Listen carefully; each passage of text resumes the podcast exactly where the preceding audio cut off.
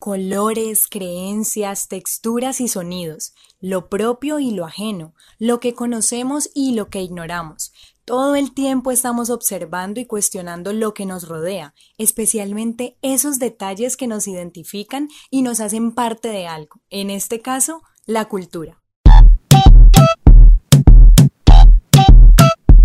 Las dudas son infinitas al igual que la cultura y las respuestas no siempre son escuchadas. Por eso te propongo una conversación. ¿Y si hablamos de empatía cultural?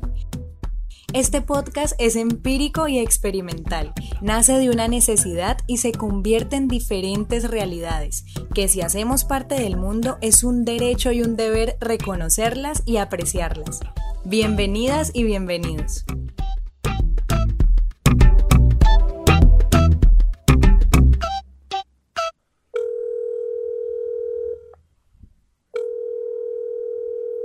Hola a todas y a todos, bienvenidos al quinto episodio del podcast pensado por mí y creado gracias a estas maravillosas mujeres. Hoy tengo la alegría de contar con una mujer comunicadora social y periodista, consultora empresarial y amante de la comunidad afro.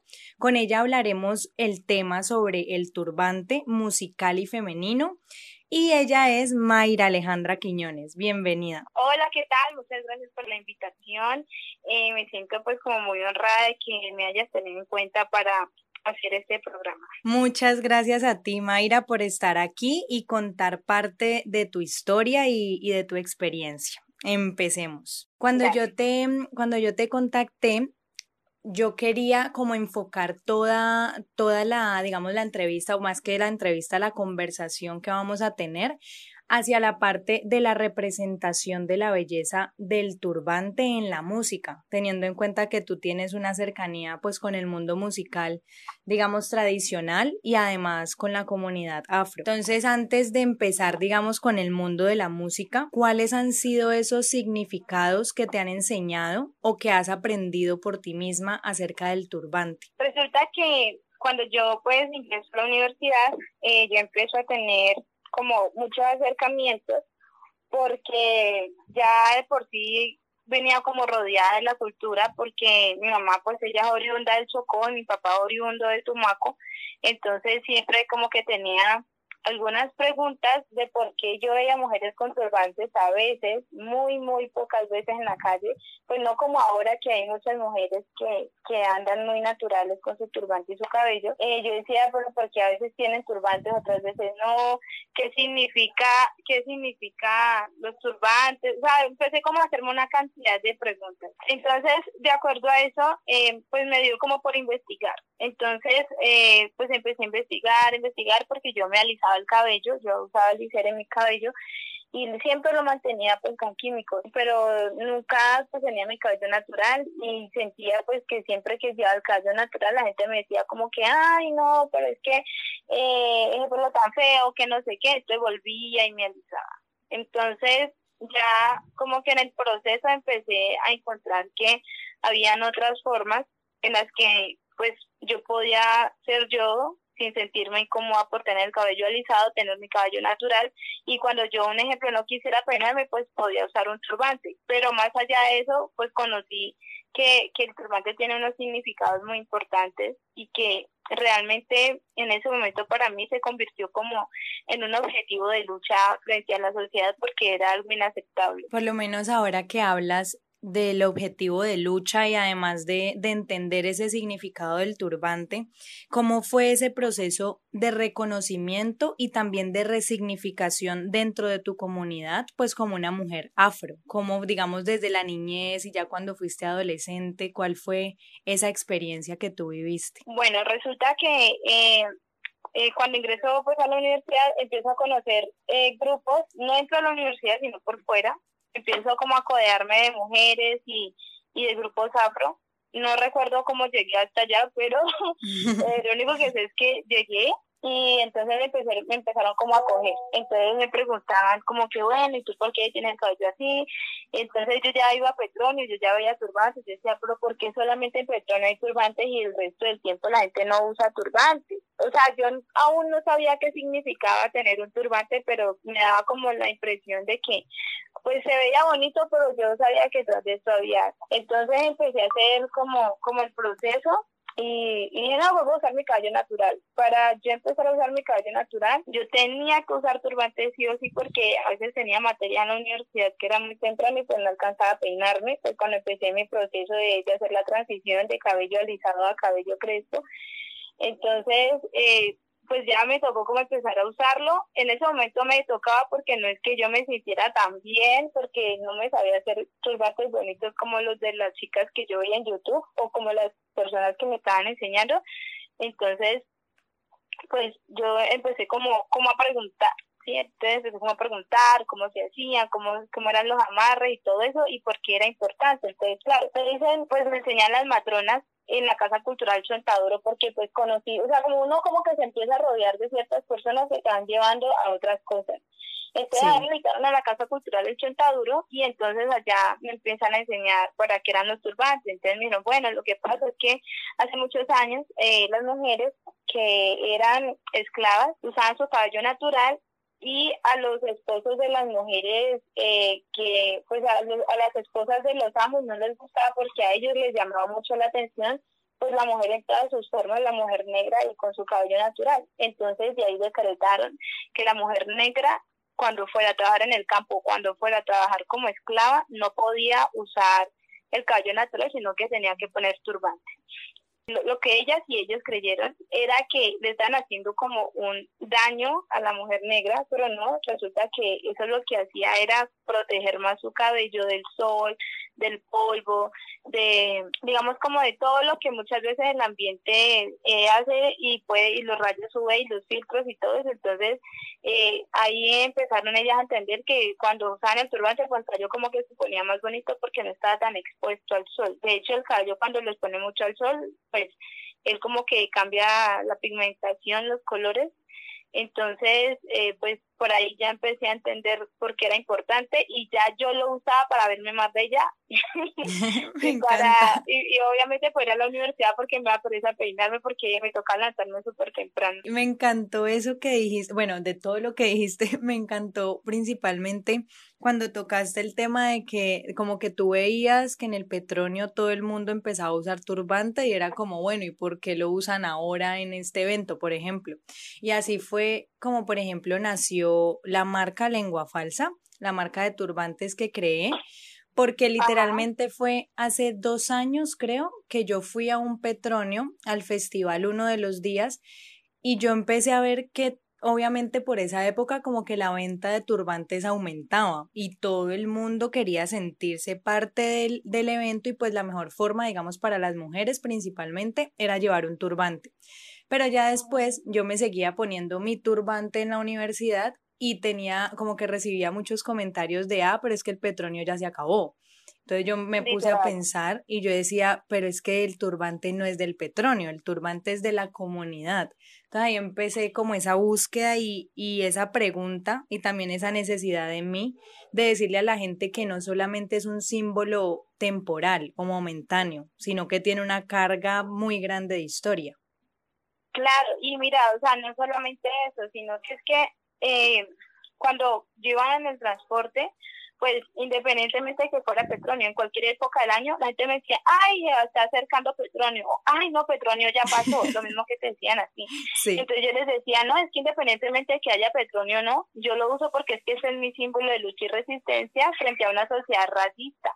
Entonces, eh, la verdad es que a mí me a, mí me da como como una cosita por dentro así una ira cuando las personas las mujeres blancas usan turbantes apropiadas de un símbolo que es netamente cultural de la cultura afro y uno podría decir, o sea, ellas usan un turbante pero ellas no saben por qué lo usan. Y digamos, el, el hecho no es que no lo puedan usar, sino que cuando lo vayan a usar sepan qué significa para nosotros y porque nosotros no podemos ir haciendo apropiación cultural de una etnia ¿cierto? Que realmente para ellos tiene un significado. Y creo que es lo mismo que pasa con los indígenas. Los indígenas tienen unas cosas bellísimas, pero antes de yo ponerme una prenda indígena, yo tengo que saber por qué para ellos es tan importante, ¿sí? Porque es que yo no puedo hacer apropiación cultural, porque entonces yo ahí estaría siendo igual de, de ignorante que el resto de la sociedad. Yo tengo que repensarme si realmente yo debería usar un turbante porque estoy en petróleo o si lo estoy usando porque yo realmente sé lo que significa y sé que si yo estoy eh, ayudando y apoyando a una etnia que ha sido eh, totalmente eh, racializada y que ha sido una etnia que ha sido totalmente disminuida, entonces yo estoy ayudando a que esas personas que tienen esas personas que usan eso como un símbolo de lucha, su lucha sea más grande y sea más efectiva. Totalmente de acuerdo, o sea, como que estás resumiendo o explicando toda la idea, digamos, de, de, cómo nació esta marca y además de lo que ya con las otras mujeres que he podido hablar para este proyecto me han podido decir y es como esa necesidad de comunicar y de respetar una, una historia, o sea, que así uno no haga parte de la historia, así de pronto no hayas nacido en el territorio de la comunidad, pues al menos tener ese, esa, como ese acto de respeto por lo que se ha creado. sí, y es que realmente no solamente un acto de respeto, sino de educación. O sea, yo no puedo vivir en una ciudad llamada Cali cuando yo no sé que yo no tengo ni idea por qué para la gente en Cali la salsa es tan importante o por qué para la gente de Cali eh, el champú significa o la empanada representación el cholado para ellos porque entonces yo estaría siendo una ignorante total, o sea, yo estaría siendo una ladrona literalmente, estoy robándome algo, pero no, no me interesa saber por qué. Una cosa es que yo me eduque, ¿cierto? Pero otra muy diferente es que yo siga cometiendo los mismos actos de racismo que comete la gente y yo no esté educada y siga usando turbantes, pero me estoy comportando como los que son racistas. O sea, eso no tiene sentido.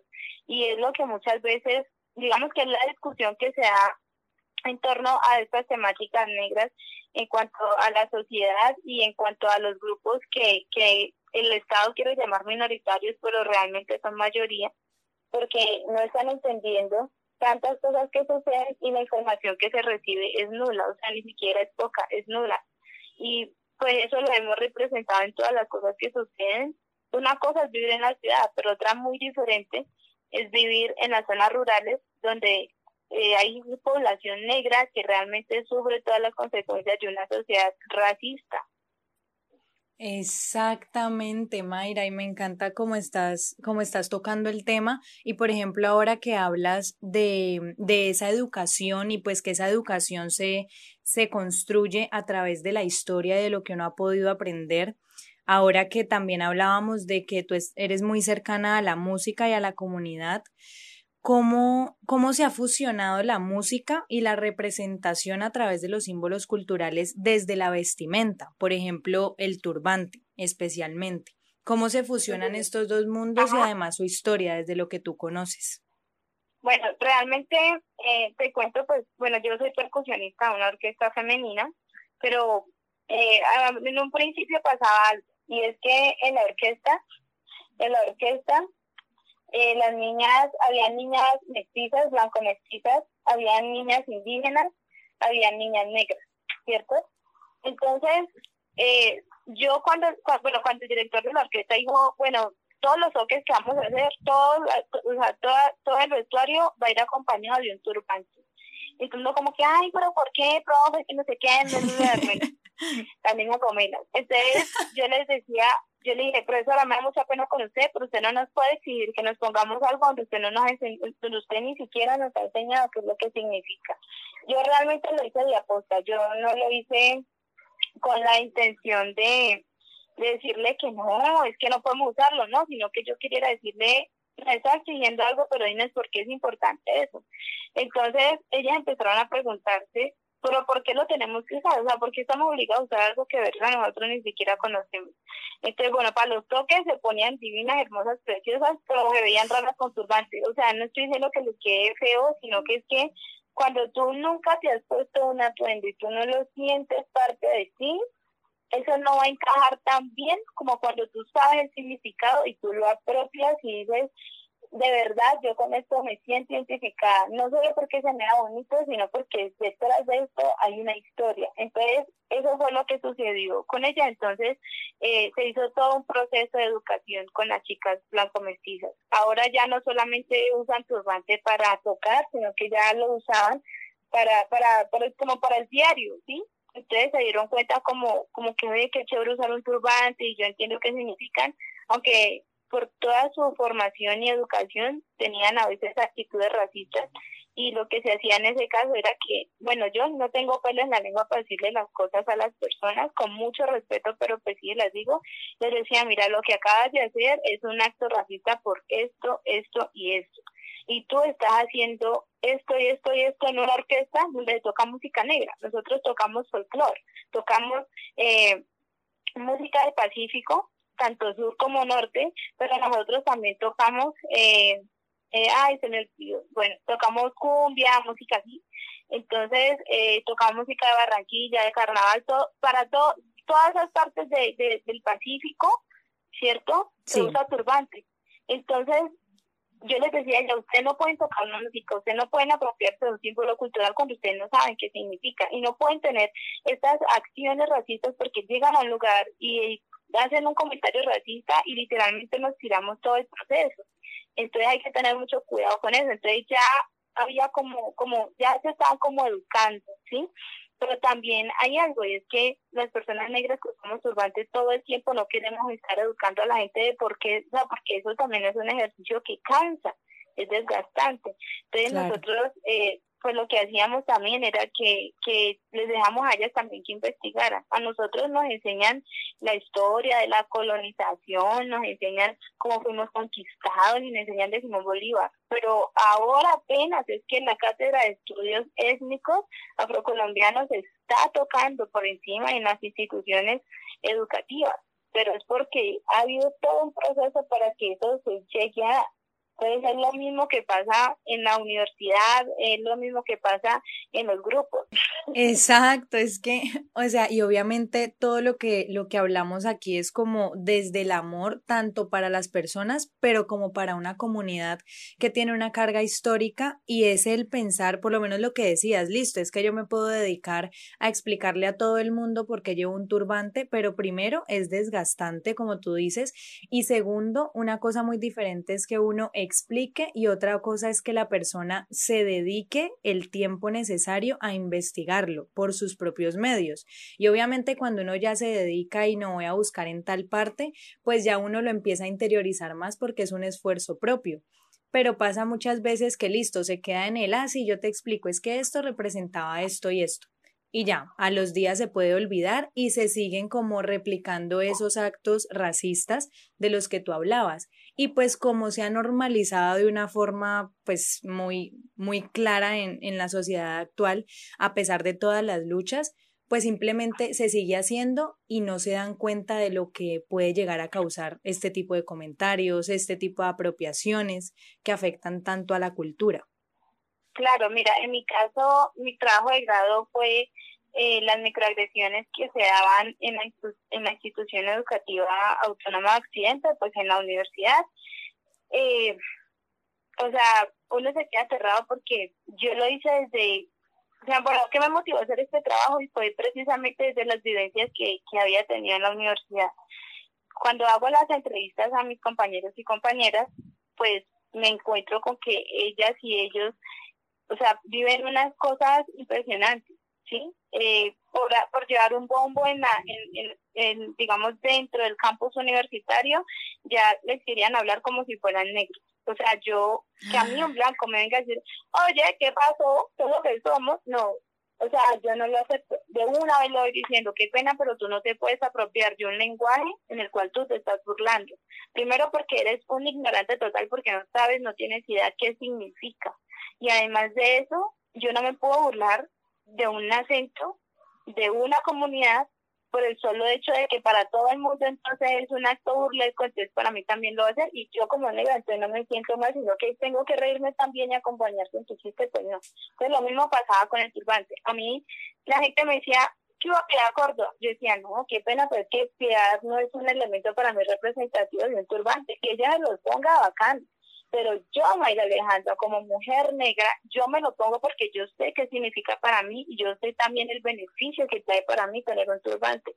Sí, para mí es una lucha y es una guerra porque la gente no está acostumbrada, la gente no le gusta, pero ese ya no es mi problema. Dios, eso, lo que tocas relacionado con esas micro, ¿cómo lo llamaste ahora? Que es microagresiones eh, que son racistas, es muy fuerte y es muy normal y por eso tal vez se llama micro porque como que casi que ni se ven por, por la forma en la que las hemos normalizado en nuestra sociedad.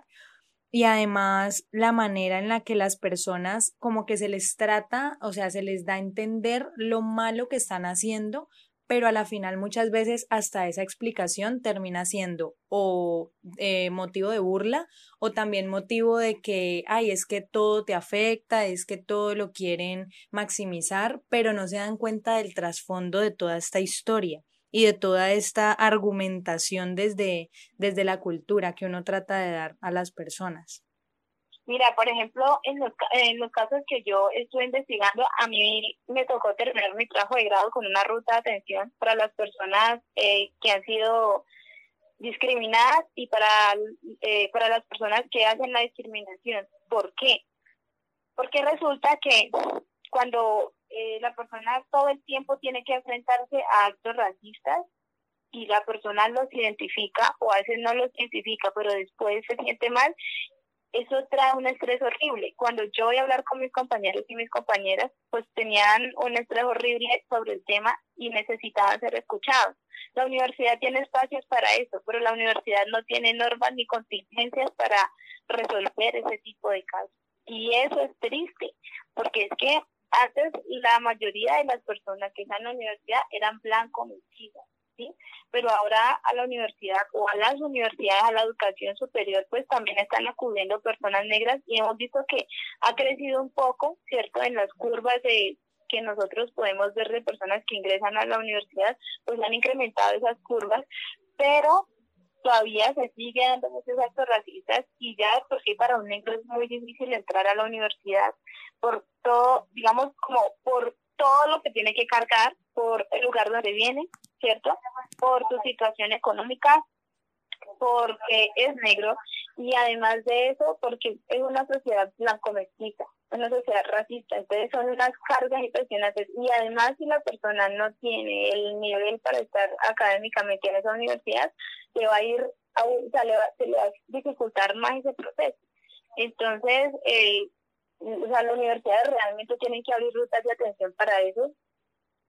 Es una ruta de atención para eso y para que de verdad las personas ya empiezan a ser conscientes. O sea, mucha gente se ha suicidado por el racismo y solo lo tomamos como que, ay, no, sí, es que eso nomás está molestando, eso fueron cosas, o sea, es que yo no tengo por qué aguantarme ni los chistes de que me digan Piedad Córdoba, ni es que viene petróleo porque tenemos un turbante, no, o sea, yo simplemente soy una mujer y antes de ser negra pues también soy mujer y hago parte de una sociedad y eso tienen que respetarlo. Y también si voy a estudiar y voy a hacer un posgrado también tienen que respetarlo. Porque dicen ay no es milagro que un negro está aquí no sea no es milagro eso ya también se tiene que normalizar. Es muy es muy fuerte y con lo que decías ahora sobre sobre esas, como esas repercusiones, digamos, dentro de la normalización, que por lo menos a uno le dicen algo eh, como persona perteneciente a la comunidad afro y uno por el momento de pronto no reacciona o no o no lo no lo dice, por lo menos tú eres una persona que ya se ha construido muchísimo con base en esta temática y pues lo que tú dices, si yo tengo que decir algo lo digo, pero hay otras personas que simplemente por temor, por inseguridad no lo dicen y empiezan a guardarse todos estos comentarios que para el público en general son burlescos y pues son pasajeros, pero tienen una carga de, de, depresión en muchos casos o hasta de ansiedad de pensar, listo, va a empezar el nuevo día y me va a tocar ir a este lugar y van a decir cosas sobre mi cabello, etc. Entonces se convierte en todo un, un problema que la persona misma se guarda y de pronto no lo comenta. Y eso, en ese, como que esa es la responsabilidad que tienen las instituciones, como tú dices, de ofrecer esas rutas de ayuda y de colaboración y además de de concientización en toda la comunidad, porque no es solo ayudar a las personas afectadas, sino también, como tú lo mencionabas ahora, el, la persona que es discriminada y el, no me acuerdo el nombre, qué pena. Mm. Tranquila. y, el, y, el, y el discriminador. Exacto, exactamente. Entonces, como concientizar a, todas las partes, porque si no se convierte en un problema, o ya lo es, un problema de, de, de hasta salud mental, por decirlo así. Claro, es que, como te digo, o sea, cuando hablo del tema con mis compañeros, pues tienen un estrés altísimo por el tema. Y cuando, bueno, investigo en otras universidades, eh, investigué en unas universidades de California, ¿cierto? Del estado de California, en Estados Unidos. Te digo que las personas, o sea, me quedé aterrada porque hay un bueno, hay un científico, él es sociólogo y médico que se llama R.W. Williams y él en su conferencia TED, pues porque le invitaron a, esa plataforma, él dice, bueno, es que yo he atendido casos de estudiantes con cáncer porque todo el estrés de la, del, del racismo les ha generado enfermedades, anemias, ¿Por qué? Pues porque la gente no duerme, no tiene un descanso, porque solo pensar que tiene que volver a esa, a esa universidad, que se quieren destacar, pero que es muy difícil porque tienen que enfrentar a este agresor, ¿cierto? O a esta agresora, para ellos es difícil. O también hubo un caso de un chico que que él por el solo hecho de ser negro le decía como que no es que tu pene es muy grande porque tú eres negro y cogió, lo enamoró, lo envolvió y todo eso, lo único que quería era acostarse con él y lo usó literalmente. Y por eso también le generó a él pues como problemas sentimentales y, y también problemas en, en su área emocional y física y mental porque pues, o sea, lo engañó, si no aguanté, o sea, fue como que lo usó y chao, entonces no solamente eso, sino que para muchos hombres las mujeres con turbante, y eso lo he vivido mucho aquí, nos ven como mujeres exóticas, no es que las mujeres negras son exóticas porque ellas son diferentes por sus formas, por su cuerpo, porque usan, eh, eh, digamos, otros accesorios que otras mujeres blancas no, entonces eh, mm, mm, tengo curiosidad de saber cómo es una noche con ella o cómo es darle por lo menos un beso a ella, o sea, no, no somos objetos, o sea, por el hecho de llevar un turbante, por el hecho de ser negras, por el hecho de ser mujeres, no somos objetos. La mayoría de mujeres negras eh, tienen una seguridad y esto lo veo mucho en las mujeres que han sido que han sido formadas y han sido educadas, que le ha tocado eh, volver, desaprender y, y volver a aprender en cuanto a la cultura negra y saber que realmente tenemos que nosotros crear una seguridad y una confiabilidad en nosotras mismas porque cuando enfrentemos este agresor vamos a saber cómo responder y también es la manera en que nosotros nos vamos como ellos o ellas nos ven. Entonces, esto es toda una construcción, pero esto se demora años. O sea, yo no me demoré para yo construirme como estoy construida, yo me demoré literalmente casi seis años y todavía sigo aprendiendo. O sea, yo voy a un semillero de investigación y allá me quedo aterrada porque yo digo, Dios mío, hay tanta historia, tantas cosas que están ocultas que las personas no saben, pero pues doy gracias a Dios por el espacio que me permitió.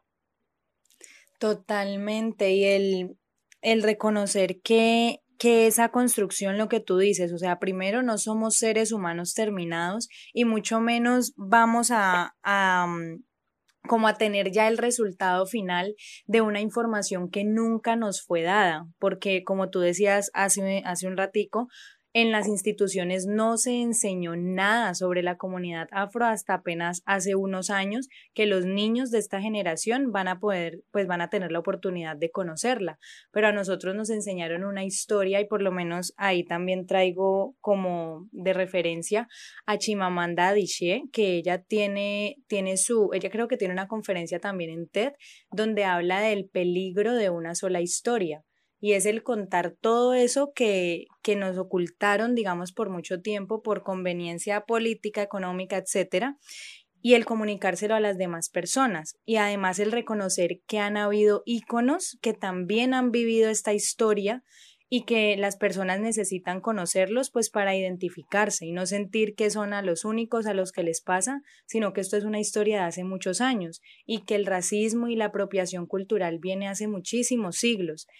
Entonces, por lo menos en este punto, me gustaría de pronto que me contaras cuáles son esas mujeres íconos que tú tienes en tu mente que han hecho historia eh, a través de esta lucha en la música afro que, han hecho historia llevando un turbante, digamos, como corona cultural, de las que tú recuerdes.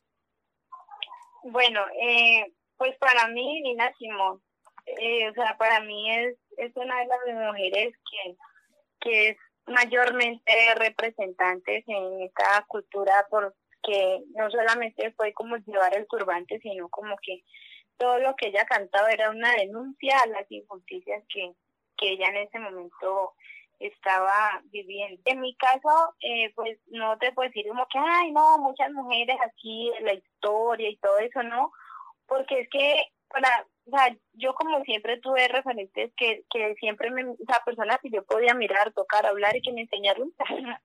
Entonces, más que todo fueron como, como esas matronas y esas maestras. Pero pues una de, de ellas en las que yo sí me pude fundamentar mucho fue eh, pues en mujeres que, que realmente pues en la música eran iconos, ¿sí? Eh, no solamente porque usaban un turbante, sino por quienes eran ellas y, por la importancia que, y o sea, como, como lo importante que era para ellas la cultura negra y, y, el hecho de poderla resaltar, ¿cierto? Poderle dar ese lugar y poder de alguna manera ayudar a hacer a que las personas fueran conscientes y le bajaran dos rayitas al racismo, porque pues en esos años era muy fuerte, ¿ya? Pero pues mujeres así, así, así como tal, más que todas las que en estos momentos pues todavía, pues yo las considero unas grandes maestras para mí. Claro, y son muchas veces también como con estas preguntas, uno uno quiere decir, digamos, no, tal mujer que fue súper famosa, pero todas las mujeres que han vivido esta lucha y que, y que han logrado implantar algo en algunas personas, por ejemplo, las que han pasado por tu vida, ya son mujeres históricas, pues porque han, han transformado esa forma de pensar de muchas otras personas, tanto de hombres como mujeres.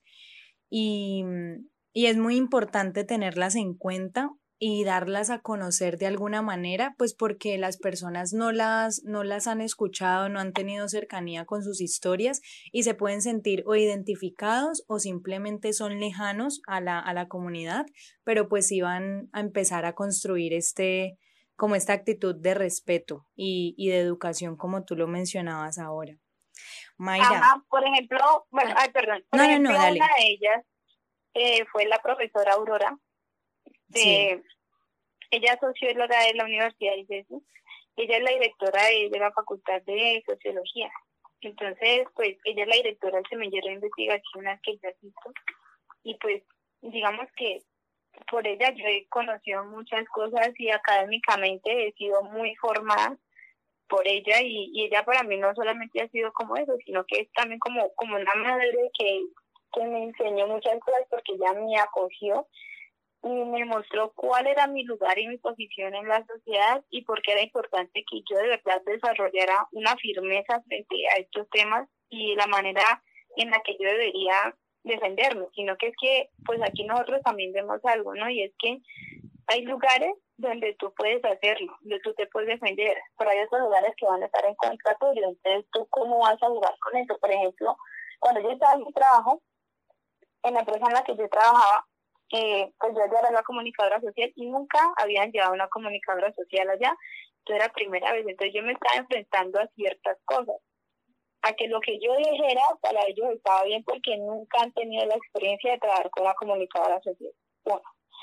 Lo otro es que si yo fallaba, erraba, eso era que todo el peso de la ley me caía a mí porque era primera vez, entonces todo tenía que salir perfecto. Entonces, por si ahí ya hay una presión pero era una mujer negra que vive en el distrito de Agua Blanca y además de eso, eh, la imagen de ellos era como que, bueno, ella ha mostrado sus capacidades, pero pero pues de todas maneras es una mujer negra que viene aquí pues yo siempre me pongo pintas africanas, me encantan, siempre me veo muy, o sea, me veo muy representada y muy identificada con eso, entonces para mí significa mucho, entonces yo me las pongo. Y no me importa, me ven bien, si, me, si la gente me dice, ay no, te ves linda, te ves, a mí no me importa, yo ya sé que me veo linda y eso es para mí lo que importa, que yo me sienta bien. Entonces yo tenía dread, ¿cierto? Tenía rasticas aquí, todas lindas. Sí. y a veces me hacía como, le hacía la forma del turbante, se las hacía pues con mi dread. Ah, ok, sí. Entonces me decía como que, qué pelo suyo tan raro, ese cabello suyo tan feo. Y eran jefes y personas pues que ya ocupaban un alto cargo, ¿no? Yo le decía, pues a mí no me gusta el cabello liso y no le hago comentarios a las personas por eso, porque pienso que cada persona pues nace, se reproduce y muere como, pues como se le dé la motivación, ¿no? Entonces, eh, me decían como que, ay, no, por usted tan tocada, que no sé qué, dije, no, no soy tocada, lo que pasa es que a mí me encanta mi cabello y yo en ningún momento, a ninguna de las personas de aquí, les he preguntado cómo me veo. Entonces me decían, no, pero es que solamente es una opinión. Le dije, no, es que con relación a mi presentación personal, creo que tengo una excelente presentación personal.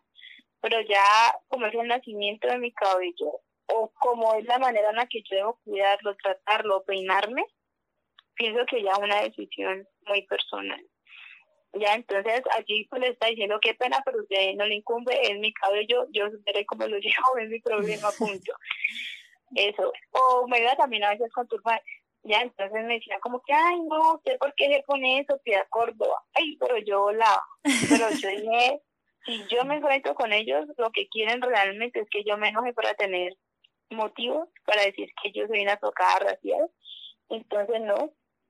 Yo les decía, cuando la lengua desconecta del cerebro, la ignorancia premia. Entonces, ay, ¿eso qué significa? Dije, ah, bueno, investigue. Pues, Voy a apuntar esa frase. ¿ah? Voy a apuntar esa frase. Por lo, no, es que todo lo que has dicho, hay mucho tema para hablar pero, pero qué, pero también es como esa, esa construcción de lo que hablabas ahora del, de ese carácter y además esa diplomacia, digámoslo de alguna forma, para comunicar lo que uno siente y lo que a uno de alguna forma le duele, por lo menos esos comentarios o con los que uno simplemente no está de acuerdo. Y es esa forma que, como de, de, uno educarse y de construir todos esos argumentos, por lo menos que tú los expresas a tu manera, y, y muchas personas seguro les quedan la cabeza y se quedan pensando y algo les transforma para seguir pues su vida normal, pero con ese nuevo conocimiento. Entonces también está uno en la tarea de aprender a hablarlo, aprender a argumentar su postura y pues que las personas logren respetarlo de alguna forma y uno fortalecer muchísimo el carácter para que nada de esos comentarios pues te lleguen como a derrumbar por decirlo así, que son tan comunes. Sí, pues eh, digamos que básicamente es eso, pero pero sí, o sea, también cada persona en su en su estilo, en, su apropiación y en su personalidad ven cómo cómo se enfrentan. O sea, también hay en esos días, bueno, en estos días no, realmente hace como unos meses una chica que me decía, no, es que a mí no me gusta usar turbantes porque sí te siento que no me veo bonita. Entonces yo le dije, no, pues usted está en todo su derecho. O sea, yo por qué la tengo que obligar a usted a usar un turbante. Ya, yo no soy nadie por obligación nada. Pero sí le expliqué por qué era importante.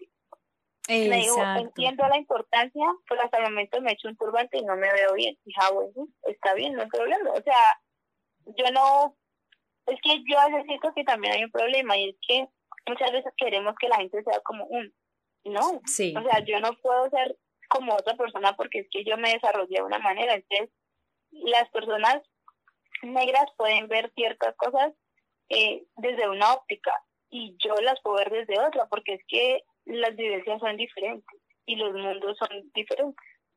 Para mí la, la cultura es como ese encuentro de diferentes ideas y principalmente del respeto, o sea, tú puedes no hacer parte de un lugar o del otro y no tienes que querer usar sus símbolos, en este caso el turbante, eh, collares, bueno, todos los accesorios de la, de la cultura, los símbolos, pero sí al menos conocer esa historia para no ir a caer en la discriminación, en los comentarios racistas y pues todo lo que, lo que hablamos pues en este, en este momentico.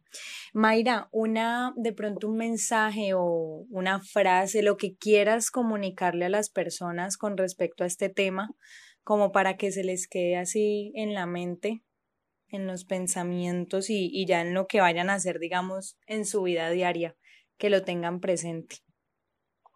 Ah, bueno, pues, eh, pues como una frase como tal, no, pero sí podría como, como decirles que, que entiendan que las mujeres y los hombres negros, antes de ser negros, son personas y son seres humanos. Y que en el respeto es donde ya hacen todas las amistades, ¿sí? Entonces, como que siempre respeten eso, que tengan mucho cuidado con sus comentarios y que entiendan, pues, que es importante educar. La persona que no se educa es una persona totalmente ignorante. Muchas gracias, Mayra, por acompañarnos en este espacio y compartir la otra parte del nudo que unió la historia. Bueno, pues con gusto. Gracias a quienes nos escuchan, nos pueden encontrar en Instagram y Facebook como Lengua Falsa y tenemos nuestra página web en la que también pueden encontrar contenido muy interesante, www.lenguafalsa.com. Continuemos el camino y apreciemos esa historia que nos une como humanos, la cultura.